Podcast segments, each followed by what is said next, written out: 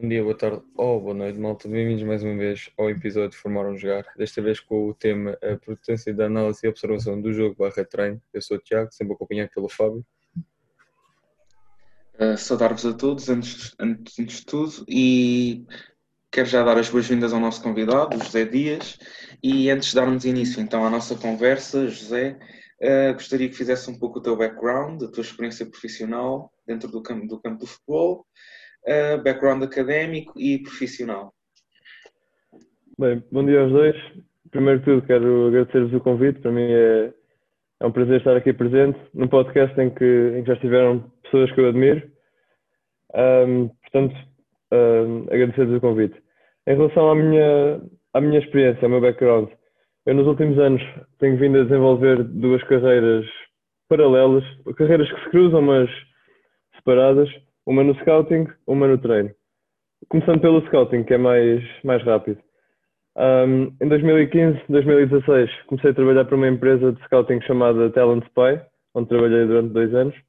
E em 17, 18, abandonei essa empresa e comecei a trabalhar com o Futebol Clube de Famalicão como scout responsável pela zona sul de Portugal, um, tanto para o futebol sénior como para o futebol de formação e trabalhei no, no Futebol Clube Famalicão até, até à época que, que, terminou recentemente. Já a nível do treino, comecei bastante cedo, com 16, 17 anos, como na altura ainda jogava no clube da terra onde eu residia, no Sport e Benfica. Um, na altura era jogador da equipa de júniores e comecei a, a, ser treinador adjunto na equipa de iniciados. Andava ainda no 12 ano. Depois, no ano seguinte, vim estudar para Lisboa, para a Faculdade de Nutricidade Humana e tornei-me treinador também adjunto numa equipa de sub-9 do Grupo Desportivo Estoril Praia, onde estive um ano.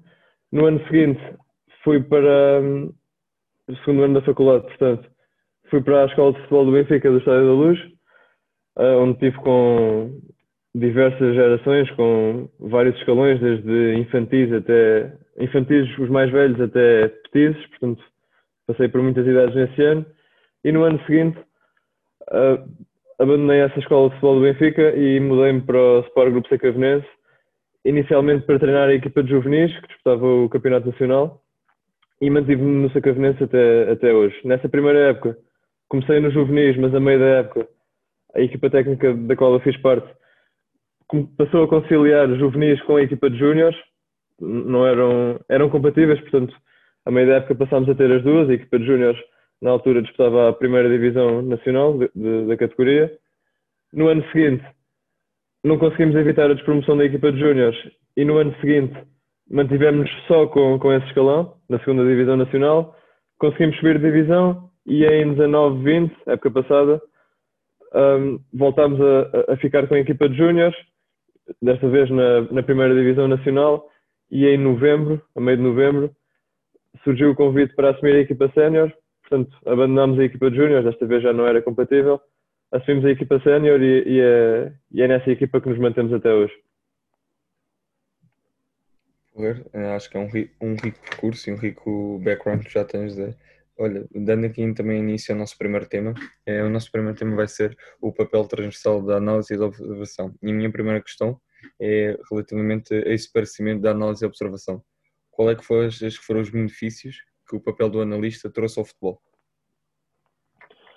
Eu penso que a introdução da análise no futebol permitiu uma evolução muito grande da modalidade em si, uma evolução muito grande das equipas, porque permite que as equipas façam um estudo muito mais muito mais sustentado e muito mais pormenorizado do jogo e do treino e do jogo quer da própria equipa, quer do, do, do adversário um, e havendo, havendo nas equipas técnicas um analista, este estudo torna-se muito mais.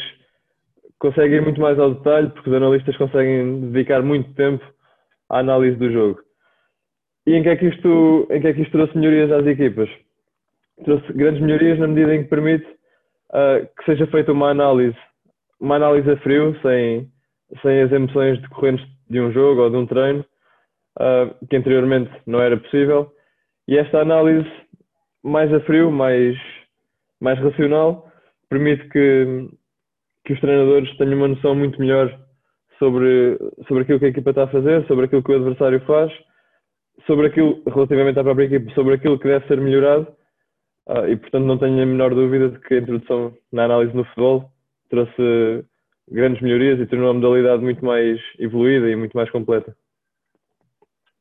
E também dando o segmento aqui também a este tema, qual é que achas do tipo de dados e informações que nós podemos usufruir da análise e observação do jogo? De um modo mais, mais geral, mais abrangente, podemos tirar dois tipos de dados: dados quantitativos e dados qualitativos. Vou começar pelos qualitativos, porque são os que se considero mais importantes. Um, na minha opinião, por mais que, que a ciência dos dados, da estatística evolua, o fundamental será sempre a análise qualitativa. A análise que um treinador, ao observar um jogo, consegue fazer. E desses dados qualitativos, um, não vou dizer aqui nada de novo, é o que se dizem sempre que se fala sobre este tema, aquilo que se pode retirar são os comportamentos padrão de uma equipa, seja a própria equipa, seja o adversário, nos diversos momentos do jogo, e nestes comportamentos padrão englobam-se, incluem-se um, pontos fortes e pontos fracos. E relativamente à análise quantitativa, eu considero que esta análise uh, assenta em dados servirá sempre para, para suportar a análise qualitativa, para, para tornar as ideias que se retiraram da análise qualitativa mais robustas, mais, mais sustentadas e nunca para, por si só, analisar um adversário. Ou seja, na minha opinião, não faz sentido começar a analisar uma equipa pelos dados quantitativos, tentar retirar ideias do adversário através dos dados quantitativos.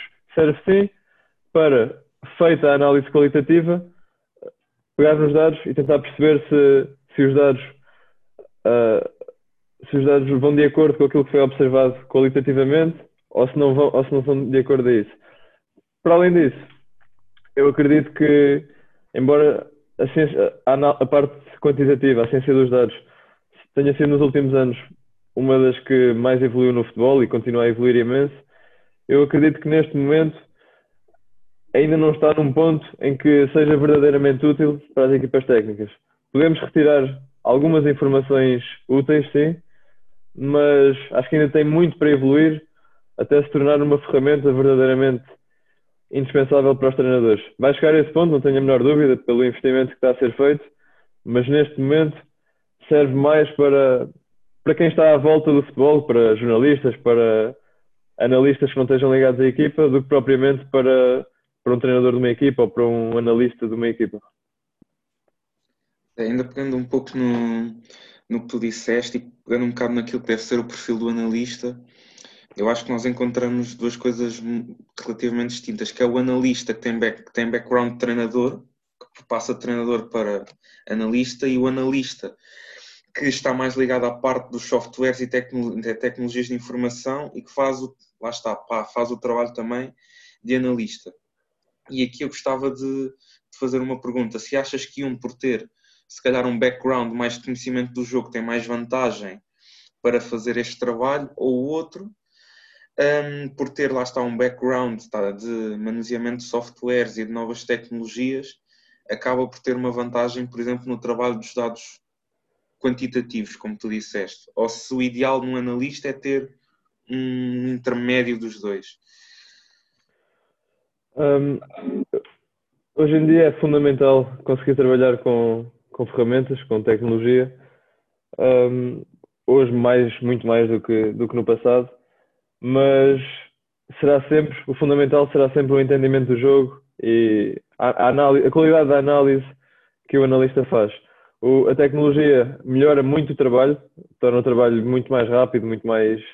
consegue tornar o analista muito mais produtivo, mas a, a chave para, para um bom trabalho de um analista será sempre, sempre, não tenho a menor dúvida disto, o, o entendimento que ele tem do jogo um, e a capacidade de análise que o, que o analista tem. Portanto, respondendo à tua pergunta, diria que um intermédio entre esses dois perfis será o ideal, mas sempre a pender mais para, o, para a parte da análise. Porque se tivermos alguém que nunca, que nunca foi analista, Vou-vos dar um exemplo aleatório. Alguém que nunca foi analista, mas que, mas tem um bom entendimento do jogo, é muito mais fácil essa pessoa tornar-se num bom analista do que alguém que percebe muito tecnologias, mas que não tem um bom entendimento do jogo. Por exemplo, se alguém agora vier trabalhar comigo, uh, eu consigo muito facilmente tornar essa pessoa razoável a usar as ferramentas que nós utilizamos, tecnológicas, mas a parte da análise depende do conhecimento que a pessoa tem do jogo, não depende da, da, do controle das ferramentas tecnológicas. Portanto, uh, na minha opinião, a parte da análise, do entendimento do jogo será sempre o, o fundamental nisto. Sim, até bate um pouco o que disseste em relação aos dados quantitativos e qualitativos, porque pegando nos dados quantitativos é preciso dar um valor qualitativo àquilo que eles são. E acho que aí é essencial o conhecimento do jogo, como bem disseste. Uh, passando agora, aprofundando um pouco na parte da análise e observação de jogo e entrando aqui um bocado na preparação de jogo e dentro de um microciclo padrão, dentro daquilo que são as tuas vivências e contexto atual, gostávamos um bocado de saber como é que é a dinâmica em termos de calendarização, de preparação, de análise e observação do adversário e da própria equipa. Como é que operacionalizam este processo? Muito bem, então vou, vou explicar todas as fases do, do processo. Primeiro, a observação do adversário, depois, como é que é feita a transmissão para os jogadores e, por fim, como é que é aplicada essa, essa informação. Primeiro de tudo, um, eu não sei quando é que este podcast. Vou dar um exemplo concreto porque é muito mais fácil assim. Não sei quando é que o podcast vai para o ar, mas à data em que nos encontramos, nós amanhã vamos jogar contra o, contra o Sintrense. E portanto, para vos dar datas concretas, um, a análise para a equipa do Sintrense foi feita já, não foi esta semana, foi na semana passada. E portanto, nós esta semana fizemos a análise do, do adversário a seguir ao Sintrense, portanto, para daqui a oito dias, que será o Pedro Pinheiro.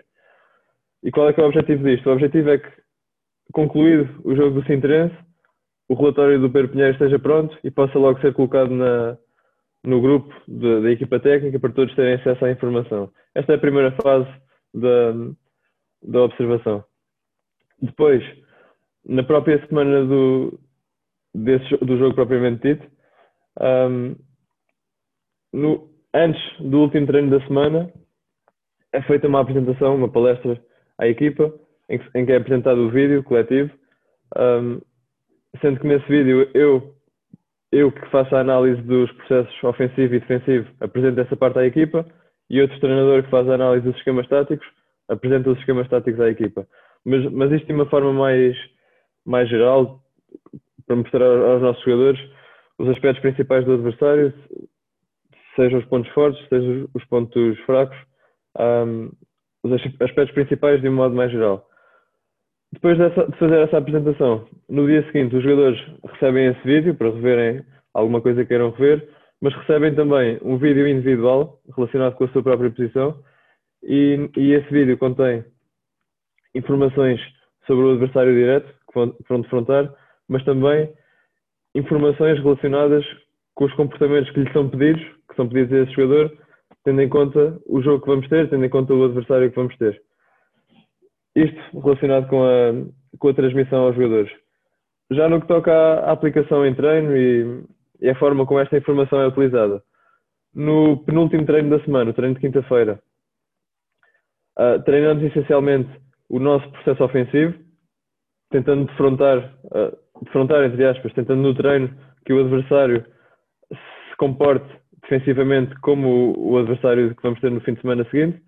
E à sexta-feira é ao contrário. Treinamos o nosso processo defensivo, como é que, nos, como é que vamos pressionar, como é que nos vamos organizar e tentamos que que a equipa adversária se, se, comporte ofensivamente como, como a equipa que vamos, que vamos defrontar no domingo seguinte.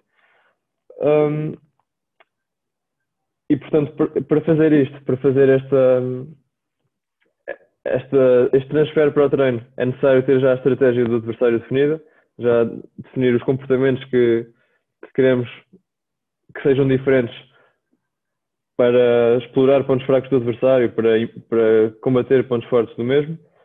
E depois, no, no, no próprio dia de jogo, tentamos reforçar estes comportamentos, voltar a falar sobre aquilo que fizemos durante a semana e tentar que, que os jogadores vão, vão para o jogo com todos os comportamentos perfeitamente, perfeitamente claros na sua cabeça sobre, relativamente àquilo que devem fazer. Também, um, Zé, pegando também um bocadinho tu mencionaste anteriormente, isto falando agora do papel do jogador, não achas que é demasiada informação para um jogador, neste caso, falando da, da pré-preparação que vocês fazem depois da palestra e depois o vídeo individual, não achas que é demasiada informação sucinta para um só um jogador? Acho que corremos muito esse risco de ser demasiada informação e, portanto, isto tem de ser gerido de forma delicada para não ultrapassar o limite e não se tornar demasiada informação. E de que forma? Na análise coletiva, dispensar pormenores que não são fundamentais para todos, cingir-nos ao, ao essencial, apresentarmos aquilo que é apresentar uma análise geral da equipa adversária, mas um, apenas aquilo que é verdadeiramente essencial, pontos fortes e pontos fracos, e o mesmo para, para o vídeo individual, apresentar apenas aquilo que é essencial e evitar ao máximo informação desnecessária, porque porque isso será muito mais prejudicial do que, do que benéfico para o jogador. E querido, em dois aspectos tu falaste relativamente na quinta-feira e na sexta-feira, em, neste caso nos processos ofensivos e defensivos, tu disseste e bem, e, e também concordo que no processo ofensivo vocês fazem consoante, ou neste caso contra, o processo defensivo da equipa adversária e do defensivo ou ofensivo da equipa adversária. Acham que isso vai de alguma maneira castrar eh, os comportamentos que vocês idealizam para a vossa equipa? Ou seja, imagina que, por exemplo, estamos a, neste caso, pegando o exemplo que tu deste do Sintrense, o exemplo do comportamento defensivo que tu estás a dar à tua equipa poderá prejudiciar aquilo que é as ideias de jogo da vossa equipa? Não, de forma nenhuma será prejudicial, porque a equipa que se comporta como o adversário, no máximo, uh, comporta-se como o adversário durante 20 minutos, no máximo há sempre trocas, uh, a meio troca de equipas, e é novamente explicado aos jogadores que inicialmente estavam a comportar como sacavenense, uh, e portanto acho que não há esse risco porque, porque é pouco tempo para se criarem hábitos e para, para, para que estes hábitos se misturem com hábitos da nossa própria equipa, e portanto falando por experiência própria, isso não acontece e, e acho que não, não há o risco disso acontecer. Uh, também agora aqui em termos de um aspecto curioso, no intervalo, um, qual é algum de, das vossas partilhas? O que é que fazem? Se existem momentos específicos para a vossa equipa e do adversário? Como é que é feito esse procedimento? Para responder a isto, acho importante explicar primeiro como é que nós treinadores nos comportamos em jogo durante, durante okay. a primeira parte e durante a segunda. Nós temos no banco, para além do treinador principal, temos duas pessoas ligadas à análise e na bancada outras duas pessoas ligadas à análise. E como é que nós nos organizamos? Das pessoas que estão no banco, uma observa a própria equipa, outra observa a equipa adversária. Na bancada, exatamente o mesmo. Uma observa a própria equipa e outra o adversário. E estão em contacto, em contacto permanente. A pessoa do banco que observa a própria equipa com a pessoa que está na bancada que observa a própria equipa e o mesmo com os que observam o adversário. Um, portanto, durante o jogo, o treinador tem, tem o apoio de, de mais quatro pessoas, duas, duas uh, viradas para o, para o nosso próprio processo de jogo, da nossa, da nossa equipa, e outras duas viradas para o, para o adversário. Assim, chegando ao intervalo, temos perfeitamente claro uh, aquilo que devemos melhorar na, na nossa própria equipa e aquilo que está a ser bem feito, e também temos claro como é que o adversário se está a comportar, algo que antes não conseguíamos ter quando não tínhamos pessoas a ver o adversário. Por vezes não conseguíamos ter bem a noção, agora temos noção perfeitamente clara de como é que eles estão a comportar e ao intervalo é muito mais fácil perceber aquilo que, que deve ser transmitido aos jogadores para a segunda parte. No, nesse período de intervalo, os primeiros 5 minutos, os treinadores juntam-se todos, num balneário à parte dos, do, dos jogadores, e discutimos uh, seja na própria equipa, seja no adversário, discutimos aquilo que, que deve ser melhorado. Passamos ao, ao treinador principal a nossa visão sobre o jogo e aquilo que, que, consideramos que deve ser que é importante para, para a palestra. Após estes 5 minutos, vamos para o balneário dos jogadores e aí o treinador principal, que já fez uma síntese de tudo aquilo que nós conversámos, já, já chegou aos pontos essenciais para transmitir à equipa, aí ele ele fala sobre o que deve ser melhorado, sobre o que deve ser para manter e, e uma vez ou outra um, acontece também mudarmos a estratégia tendo em conta aquilo que está a acontecer, mudarmos relativamente à estratégia que, que havíamos definido. Um, e, portanto, nessa palestra temos uma parte mais direcionada para nós e outra mais direcionada para o adversário, um, mas o treinador faz um resumo de tudo isto e transmite à equipa aquilo que é essencial. Na segunda parte, comportamos-nos da mesma forma, os treinadores estão no banco e estão na bancada, mas agora já não há, já não há o, o tempo que temos ao intervalo para transmitir coisas à equipa, portanto, a informação essencial é transmitida ao treinador principal e ele passa da maneira que, conseguir para o campo. Só uma pergunta muito rápida ainda na sequência disto, que é uma pergunta se calhar mais por curiosidade, e se puderes falar disso uh, tranquilo, se durante no intervalo existe alguma dinâmica de mostrar alguma imagem gravada da primeira parte e se vêem vantagens nisso ou se é um projeto que gostariam de ir fora. Nós neste momento ainda não temos essa capacidade por uh, falta de ferramentas tecnológicas, não conseguimos mostrar imagens aos jogadores, mas falando por uh, falando por mim, considero que é importante e que se tivéssemos facilidade nisso, uh, certamente que o faríamos, porque, porque seria muito mais fácil depois de todo este processo e quando o treinador já se encontra no balneário a explicar aos jogadores aquilo que deve ser melhorado e aquilo que, aquilo que deve ser para manter, seria muito mais apropriado ter uma outra imagem para, para fortalecer as ideias que ele transmite. Porque uma coisa é, é transmiti-las de forma apenas verbal e outra coisa é acompanhar o discurso com imagem. Portanto, se tivéssemos essa capacidade, não tenho a menor dúvida de que, de que utilizaríamos. Certo. Uh, e agora, continuando então uh, a, tua, a tua linha de pensamento, entretanto termina o jogo e pronto, agora entrando naquilo que seria a operacionalização da análise da própria equipa, uh, como é que seria então feito esse trabalho e qual é que seria o foco e depois também como é que esta informação da análise da própria equipa seria passada também aos jogadores?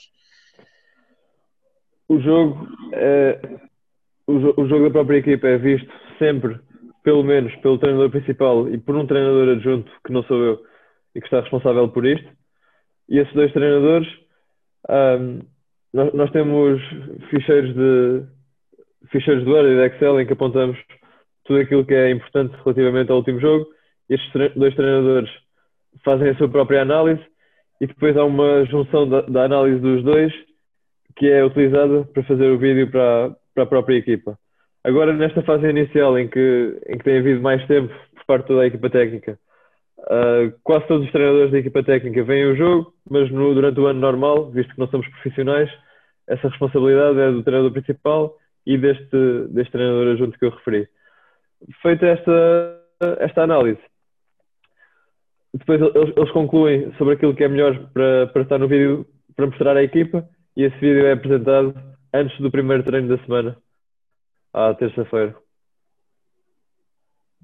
Um, Zé, queria fazer uma questão relativamente depois a isso. Um, no vídeo que vocês apresentam, ou neste caso no novo microciclo vocês vão entrar, vocês uh, debatam, ou neste caso trabalham as lacunas que aconteceram no jogo anterior, ou já, já entre aspas, esqueceram o que aconteceu no passado, no jogo passado, e já estão a começar a preparação no próximo jogo?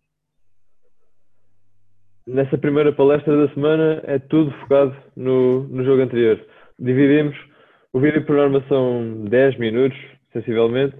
Dividimos o vídeo nos quatro momentos do jogo mais os esquemas táticos e dentro de cada separador tentamos mostrar aquilo que foi positivo e aquilo que foi negativo. E a ideia é, é os jogadores ficarem com uma noção global sobre aquilo que devem melhorar e por norma tentamos logo a seguir, logo no treino desse próprio dia, melhorar aquilo que é, que é mais urgente. Um, o, o olhar só, só se direciona para o adversário seguinte, para o jogo seguinte, a partir do, do segundo dia da semana, a partir de quarta-feira. A terça-feira é quase inteiramente focado no, no jogo do domingo anterior. Ok. E também relativamente a isso, neste caso ainda a análise eh, do jogo anterior, depois na, na aplicabilidade no treino, o que é que vocês costumam melhorar ou trabalhar daquilo que foi as, as lacunas do jogo passado? Varia muito, varia muito em função, em função do jogo anterior. Tanto pode ser bolas paradas geralmente não, não é tanto, não trabalhamos tanto nesse dia, mas tudo o que for ofensivo e defensivo, seja da organização, seja transição, tentamos logo trabalhar nesse dia. Depois há aqui uma questão, uma questão importante que é esse dia muitas vezes é um dia mais direcionado para a recuperação. Nesta fase inicial da época não, é, não, não sentimos tanto essa necessidade, fazem todos o mesmo, mas numa fase mais adiantada da época, os jogadores que jogaram mais não treinam o mesmo, nem da mesma forma que os restantes. Portanto, temos que gerir, na medida do possível, a, a transmissão desta informação e a, o treino de, destes aspectos que foram identificados e o esforço físico que os jogadores podem fazer. Ok. E hum, também pegando também um bocadinho da demonstração do vídeo que vocês realizam, neste caso não só em termos do adversário, também do jogo de equipa, imaginem que vocês estão na fase inicial, neste caso a apresentação para a equipa do, do que é as vossas ideias e modelo de jogo. Como é que vocês utilizam isso, o vídeo, neste caso como suporte e auxiliar, ou só utilizam a transmissão de ideias no treino e não utilizam o auxílio do, da análise ou do vídeo? Numa fase inicial pré-época, é isso? Pré-época, sim. Um, nas primeiras duas semanas, geralmente não utilizamos vídeo, tentamos passar no campo tudo aquilo que são as ideias, tudo o que queremos que, que seja o modelo de jogo da equipa, mesmo tendo amigáveis, um, é tudo feito no campo, de forma verbal e de forma e, e na, na, forma de exercícios. A partir da segunda, terceira semana, aí sim começamos a utilizar vídeos dos jogos amigáveis que fazemos e, e o processo, o procedimento é muito semelhante ao jogo de campeonato. No, dia, no treino a seguir ao jogo apresentamos o vídeo. Este vídeo tem os aspectos principais, tanto positivos como negativos, e depois no campo tra trabalhamos em função disso. Há que ter o cuidado nesta pré-época de, e aí sim é fundamental, de não transmitir demasiada informação, porque corremos, sendo o início do processo, corremos esse risco. Portanto, para evitar esse risco, o essencial é que tenhamos muito bem definido aquilo que é prioritário no modelo de jogo, conseguir hierarquizar as prioridades e mostrar um, informações aos jogadores em função disso, do mostrar o mais importante e a pouco e pouco ir passando aos pormenores. Mas, é, pegando um pouco nisto tudo e fazendo também um, um resumo e também uma correlação teórica, acho que tu, tu nos disseste até agora, desde o início do microciclo até ao microciclo seguinte, isto segue muito, não sei se é propositado ou não, o ciclo teórico de Carling da preparação de uma equipa, que inclui performance, observação, análise, interpretação, planeamento e preparação para a performance seguinte. É muito interessante. E outro tema que eu gostava de, de pegar e que o Tiago há um bocado perguntou em relação ao excesso de informação para o jogador e por aí fora. Uh, e uma coisa muito interessante que eu discuti com, com os colegas há pouco tempo é que, na verdade, para o analista, o analista, o, o, principal cliente do analista, por acaso, parecendo não, não, nem são bem os jogadores, na verdade é o treinador principal. E eu gostava de saber um pouco como é que vocês tentam filtrar a informação para o treinador principal, já que penso que não é suposto o treinador principal também só saber de tudo, porque ele próprio não pode estar assoberbado de informação. E depois, como é que é a relação com o treinador principal no sentido em que vocês têm que quase ver o jogo, conhecer o jogo e conhecer o modelo de jogo de forma tão profunda como o treinador principal. Gostava de saber como é, como, como é que funciona esta relação sinérgica entre os dois. Sim, de facto, temos de conhecer o modelo de jogo tanto, tanto ou quase tanto como o treinador principal e é importante um, conhecermos perfeitamente aquilo que o treinador pensa para conseguirmos para que a análise seja, seja o melhor possível. Costumo dizer que, que é fundamental que o analista consiga ver o jogo aos olhos de um treinador, ou seja, conseguir analisar o jogo quase como se fosse o próprio treinador principal a vê-lo. Uh, o objetivo é que o treinador principal, como tu disseste bem, não, não receba excesso de informação, tem que receber o, o que é essencial e não mais do que isso, porque tem muitas preocupações e esta, esta capacidade do analista para ver o jogo aos olhos do treinador é uma coisa que não acontece do dia para a noite, desenvolve-se ao longo de meses, ao longo de, de épocas, e, e, e, com esse passar do tempo vai se tornando cada vez mais, uma coisa cada vez mais automática. No meu caso em concreto, eu estou com o mesmo treinador principal já pela quarta época, por isso acredito que hoje a informação que eu lhes transmito é muito mais um, é muito mais relevante, é muito mais é, vai muito mais direto à questão, àquilo que é essencial do que no início, porque já tenho muito mais experiência com este treinador, muito mais contacto com ele, sei muito melhor aquilo que ele que ele valoriza, aquilo que ele aquilo que para ele é importante para depois transmitir à equipa e para preparar os treinos. E por isso, uh, com o passar, do, como eu disse, com o passar dos meses e com o passar das épocas, esta relação vai se tornando mais forte e a informação vai, que vai chegando ao treinador vai sendo cada vez mais vai sendo cada vez mais a informação importante e cada vez mais vamos deixando de parte a informação que não é relevante para não para não complicar o processo. Irmos direto à questão, direto àquilo que interessa e ignorar o resto. Exatamente, até pelo que tu já disseste, mesmo em termos de, de uma dinâmica de comunicação dentro da equipa, quando tu fazes as apresentações, aquilo que tu dizes tem que ser muito extensão do que até o treinador principal diria. Portanto, é que esta relação tem que ser mesmo, mesmo importante. E agora, passando para a próxima, a próxima temática, que vai incidir um pouco mais sobre o treino, Uh, gostávamos também de saber então como é que vocês abordam a análise e observação de treino, quais é que são os benefícios desta análise do processo de treino e como é que a operacionalizam e a apresentam aos jogadores se necessário. Nós neste momento não gravamos os treinos todos por, eh, por não sermos profissionais e não termos disponibilidade temporal para posteriormente ver aquilo que aconteceu no treino nós não gravamos tudo. Se fôssemos profissionais, gravaríamos certamente. Não sendo, não temos essa, essa disponibilidade. Gravamos sim uh, alguns momentos, sobretudo os momentos mais, mais macro, exercícios mais 11 para 11, por exemplo, exercícios mais estratégicos, para vos dar um, um exemplo concreto. Esses procuramos gravar e, e tentamos ver em casa, um, ah, rever em casa aquilo que aconteceu no treino.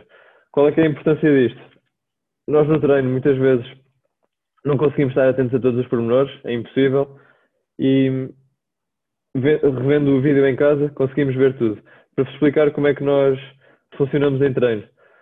Geralmente, em exercícios destes mais macro, o treinador principal uh, controla o exercício e olha mais para os aspectos gerais do mesmo, ou para os aspectos principais, e depois cada um dos adjuntos tem uma, forma, uma, uma função em concreto para esse exercício.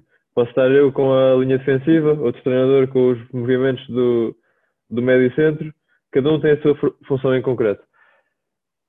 Assim, se cada um tem essa função em concreto, é muito complicado uh, nós adjuntos estarmos atentos ao resto. Não conseguimos. Estamos atentos ao, aos nossos jogadores, à nossa função, não conseguimos ver o resto. Tendo o vídeo, conseguimos depois em casa ver o, o geral, ver o, conseguir ver o global para perceber outros aspectos do exercício aos quais não conseguimos estar atentos naquele momento. Um, para, para resumir isto, para reforçar a ideia que transmiti, neste momento nós não temos esta análise em vídeo como algo absolutamente indispensável, temos como algo importante, mas também não tenho a menor dúvida de que caso nos dedicássemos a isso a tempo inteiro, conseguiríamos ter, dedicaríamos maior tempo à análise em vídeo do treino. Depois, aquilo que utilizamos, aquilo que fazemos com essas imagens do treino uh, é para consumo próprio, para consumo dos treinadores.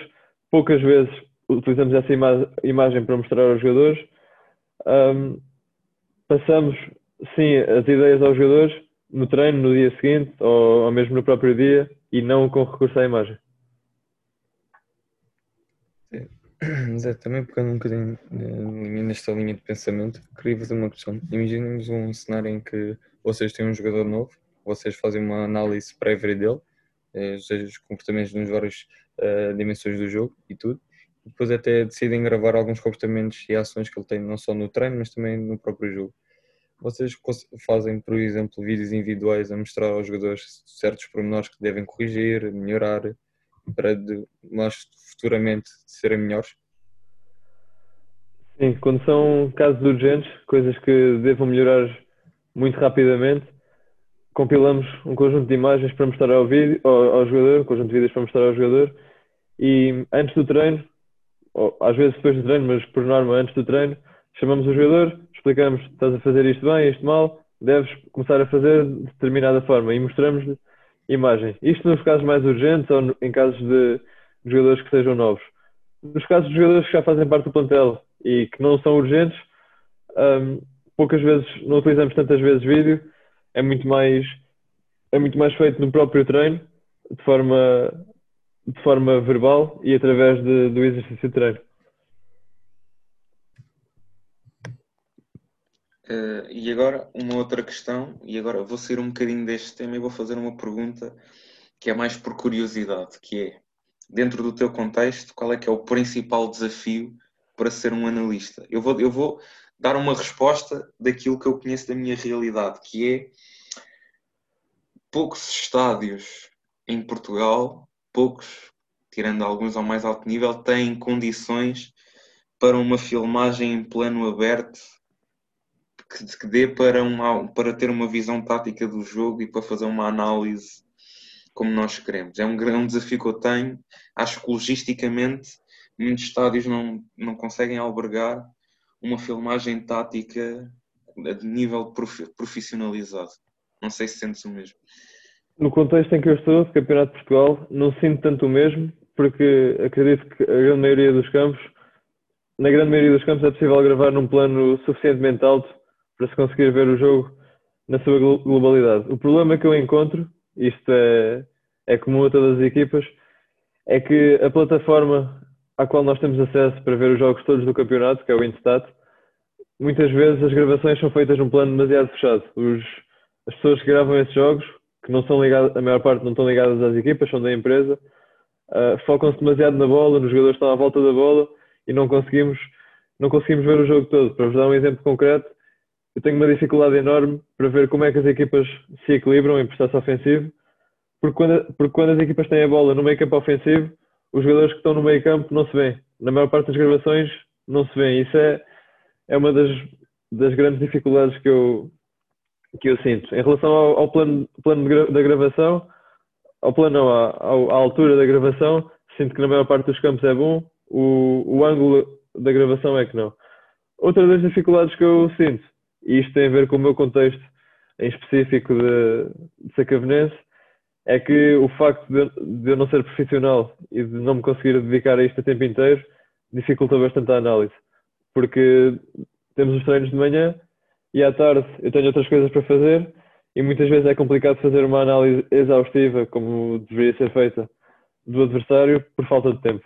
Um, o, o, o, ideal para cada adversário seria ver 4, 5 jogos e raramente eu consigo ver 4, 5 jogos. Vejo, vejo em casos excepcionais, equipas que tenham um novo treinador, por exemplo, e, e mude muito de um jogo para o outro, mas nas restantes equipas, equipas que estejam num processo mais estável, raramente consigo ver isso por falta de tempo. Vejo três jogos, geralmente três jogos, um, e mesmo isso já em, algum, em, alguns momentos já tem de ser feito à pressa por, eh, por falta de, de disponibilidade. Essa ah, para além da, da gravação dos jogos, essa é a maior dificuldade que eu sinto e que acredito que muitos analistas deste, campeonato sentem. Eu acredito que não, não deve ser fácil tentar conciliar tanto análise como depois com a vida pessoal e outros projetos que nós temos, não só na nossa vida, por não sermos profissionais, como é óbvio. Dizer, acredito fazer uma última questão, e esta questão já é um caso, o, diria, o, o único daqui no nosso podcast, que é em poucas palavras ou num parágrafo, como é que tu defines o teu formar um jogar? Um, acredito que é um processo bastante complexo, uh, que não ocorre de forma linear, não ocorre de forma retilínea, é um processo é um processo longo de meses, de épocas por vezes, que, e que, que acontece com constantes avanços e recuos e muitas vezes não é na direção que o treinador e que a equipa técnica desejam no início uh, o modelo de jogo ou a ideia de jogo já está definida. Numa fase inicial devem ser transmitidos os, os comportamentos base fundamentais que os treinadores definem, mas a partir daí acredito que não é possível uh, desenrolar o processo de forma linear e que, e que tem de ser visto semana a semana aquilo que está, como é que está a decorrer, aquilo que está a ser feito e ajustar em função disso. Muitas vezes o modelo de jogo com que a equipa termina a época não é o mesmo com que, que os treinadores idealizaram no início da época, porque vão sempre acontecendo, porque o processo é complexo, vão sempre eh, sendo introduzidas novas variáveis e durante o processo os treinadores vão ter que ir ajustando, tendo em conta o próprio contexto, tendo em conta os jogadores, que durante a época vão conhecendo cada vez melhor, tendo em conta até as sugestões do jogador. Um, esse, esse caminho, esse processo vai, vai, vai, vai por direções diferentes daquelas que foram idealizadas no início. Portanto, para resumir, acredito que é um processo extremamente complexo uh, e, e, não é, e que não é de todo, de todo algo linear. É, Zé, é, desde já agradecer por ter aceitado o nosso convite e teres vindo aqui ao nosso podcast. É, desde já desejar toda a sorte a, nível profissional e pessoal, não só no, neste caso no Sacavenense, mas também nos outros projetos que tiveres. E da minha parte, muito obrigado, uh, Fábio. Sim, é, posso desde já dizer que isto é um episódio que a mim dá algum carinho, porque é a área em que eu me debruço mais. Portanto, é sempre um prazer falar de análise e de observação de jogo. E pronto, é desejar-te, lá estás, as maiores felicidades desportivas e pessoais para a próxima época, corra tudo bem, que tenham o maior sucesso e não sei, talvez um dia nos defrontemos por aí dizer-vos também que para mim foi um prazer estar aqui. É sempre muito enriquecedor estar neste tipo de, de partilhas. Portanto, agradecer-vos o convite e, e quero também desejar-vos a maior sorte para o futuro, tanto para este podcast como para as vossas carreiras profissionais. Obrigado, Zé. Malta, aqui está mais um episódio de Formar os Gajos. Espero que gostem. É, vemos no próximo episódio e até uma próxima. Tchau, tchau.